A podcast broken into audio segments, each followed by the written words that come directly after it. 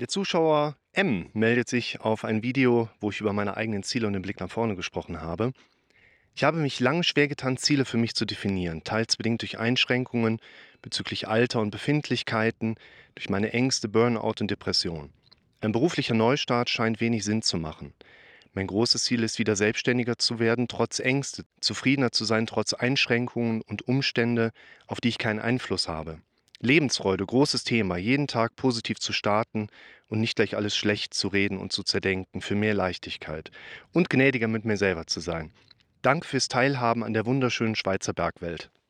Das Video, worauf sich der Zuschauer bezieht, ist ziemlich genau ein Jahr alt und ich habe mir diesen Kommentar bewusst heute mal für euch rausgesucht, weil ich heute wieder in dieser wunderbaren Schweizer Bergwelt bin.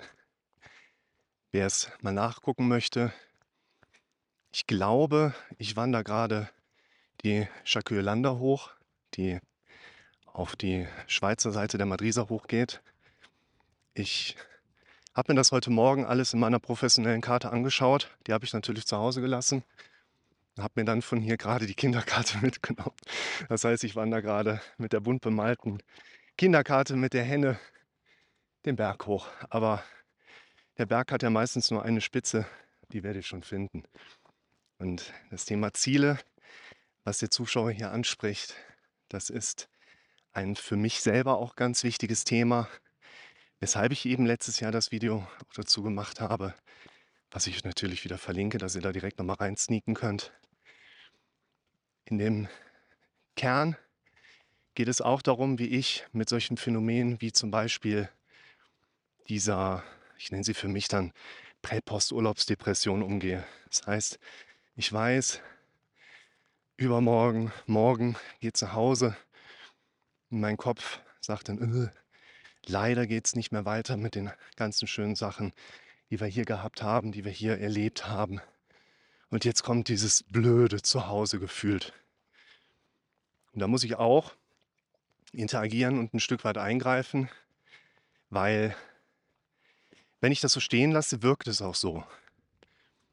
Wenn ich mir mal anschaue, was alles zu Hause auf mich wartet, dann freue ich mich auf zu Hause und kann es eigentlich schon fast gar nicht erwarten, endlich nach Hause zu kommen. Ich rede ja immer sehr gerne, sehr konkret auch über meine Eindrücke oder meine Denkprozesse dann oder Inhalte auch. Und neben dem Part mit Praxis, der dann nach meiner Rückkehr wieder normal weitergeht, worauf ich mich auch freue. Jetzt schon, der, ich habe noch über eine Woche hier, aber wir reden ja gerade über dieses Thema.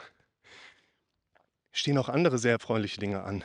Einschulung vom zweiten Kind oder die Wochenenden, die wir schon so ein bisschen verplant haben. Und worauf ich mich auch ziemlich freue. Wir waren ja jetzt in den Sommerferien schon mal kurz in Holland. Und da habe ich ziemlich viel gearbeitet für euch, für meine Klienten, aber eben auch für euch.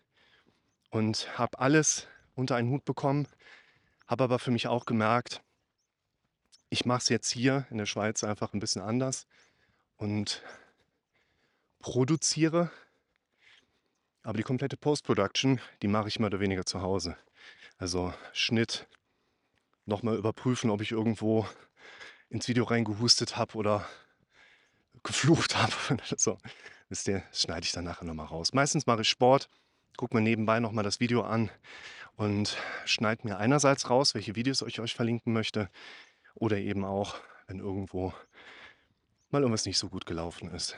Und da freue ich mich drauf. Und wenn ich darauf jetzt nach vorne blicke, dann denke ich echt so, oh, cool. Und vor allen Dingen freue ich mich darauf, wie das nächste Mal hier hinzufahren oder an einen anderen schönen Ort. Also Vorfreude ist immer noch die schönste Freude. Das sollten wir versuchen, strategischer zu nutzen. Das bedeutet, ich sollte die Vorfreude zu Hause versuchen, viel mehr wahrzunehmen, viel mehr bewusster zu zelebrieren, viel mehr konkreter auch damit zu arbeiten um diesen Bereich viel mehr zu nutzen, weil ich stehe nach im Urlaub und mein Kopf arbeitet dann sowieso wieder so vermehrt mit dem Punkt, ja, wann geht's denn das nächste Mal in Urlaub? Ne? Unser Kopf, der strebt immer so nach vorne. Und was ich euch und auch dir, lieber M, empfehlen würde, wäre einerseits, dass das Thema Ziele ein aus meiner Sicht wichtiges Thema ist, worüber man jetzt nicht streiten sollte oder in irgendwelche komischen Argumentationen fallen sollte. Also im Sinne von, du musst Ziele so und so definieren. Ich habe da auch ein paar Videos zu gemacht, die auch stark in die Richtung gehen, wie man, ach, guck mal, ich gehe mal hier hoch. Ups. Hallo zusammen. Wo man natürlich über Grütze, über viele Kriterien sprechen darf. Kriterien im Sinne von, du darfst deine Ziele so definieren, dass es deine Ziele sind. Du darfst deine Ziele so definieren, dass du die Kontrolle über den Zielerreichungsprozess hast. Du darfst darauf achten, dass du deine Ziele smart definierst und dass du vor allen Dingen auch deine Ziele definierst. Und auch dieses smart, also spezifisch messbar, attraktiv, realisierbar und terminierbar, habe ich für mich mal definiert. Das setzt die Leute halt auch manchmal mehr unter Druck, als dass es hilft. Ich will als Beispiel mal die Videos geben, die ich für die Ella gemacht habe. Die verlinke ich euch auch mal unten. Wozu sollte ich meine Ziele terminieren? Was bringt mir das? Kriege ich dann plötzlich das Geld für mein Wohnmobil geschenkt? Kann ich dann plötzlich eine Sprache, nur weil ich terminiert habe, bis wann ich es können möchte? Und ich denke auch, nein. Weil so funktioniert das letztlich ja nicht. Also schaut euch die Videos mal an, wo ich ein paar verschiedene Gedanken auch dazu teile. Es geht aber vor allen Dingen aus meiner Sicht darum, dass wir letztlich ganz banal Bilder im Kopf haben. Bilder, die uns magisch anziehen. Bilder, die wir in unserem Erleben mit einem Gefühl der Freude und auch Zufriedenheit reflektieren können. Und diese, da muss lang, diese Bilder, darum geht es doch letztlich. Man kann das sehr kompliziert und komplex ausdrücken. Letztlich geht es doch in unserem psychischen Erleben nur darum, haben wir gute Bilder, die uns glücklich werden lassen. Und an alle, die das jetzt gerade als Podcast hören, ich kletter gerade einen Berg hoch. Durch einen Wasserfall. Guckt euch das mal an. Entweder habe ich einen Wanderweg verloren oder das ist ein besonders schöner Wanderweg. Aber wir schaffen das. Weil ich habe gute Bilder im Kopf vom Ziel, wo ich gleich gerne hingehen möchte. Aber da sehe ich doch eine Wandermarkierung. So, da gehen wir mal weiter hin. Und viele Menschen, Betroffene auf der einen Seite und auch Betroffene auf der anderen Seite. Also Betroffene von Depression und Angststörung, aber auch Betroffene als Therapeut, Psychologe, Psychiater. Ich glaube, viele Menschen denken viel zu kompliziert über dieses Thema nach. Da sind immer noch viele Leute, die einer Neurotransmitter-Idee hinterherrennen und nur auf Medikamente setzen und gerade im klinischen Kontext wird teilweise erst gar nicht therapiert, wenn du nicht auch zusagst, dich auf Medikamente einstellen zu lassen. Das ist schon hart. Und da geht halt auch keiner hin und sagt, du hör mal, die Depression, die du hast, ist nur eine Beschreibung für dein Erleben, aber nicht die Ursache deiner Krankheit oder deines Zustands. Lass mal daran arbeiten dass du die Ursache veränderst. Nämlich, was für Bilder hast du im Kopf? Da müssen wir hin. Ach so, ich bin, bin neben dem Wanderweg hochgelaufen. Na gut. So, da müssen wir mal gerade durch. Deshalb einmal durchs Gatter.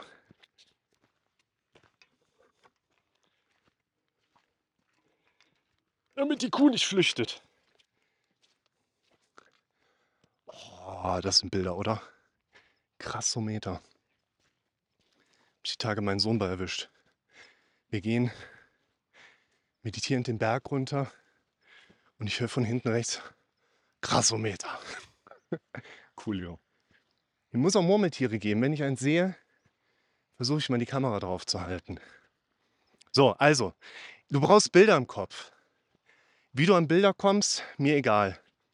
Halte ich an meine Vorschläge, indem du vor allen Dingen deine Ziele versuchst nach vielleicht etwas umständlichen Kriterien zu organisieren. Du darfst versuchen, Bilder entstehen zu lassen, indem du dir Fragen stellst. Ganz, ganz wichtiges Modell aus meiner Sicht. Ich verlinke dir die beiden Videos auch mal dazu.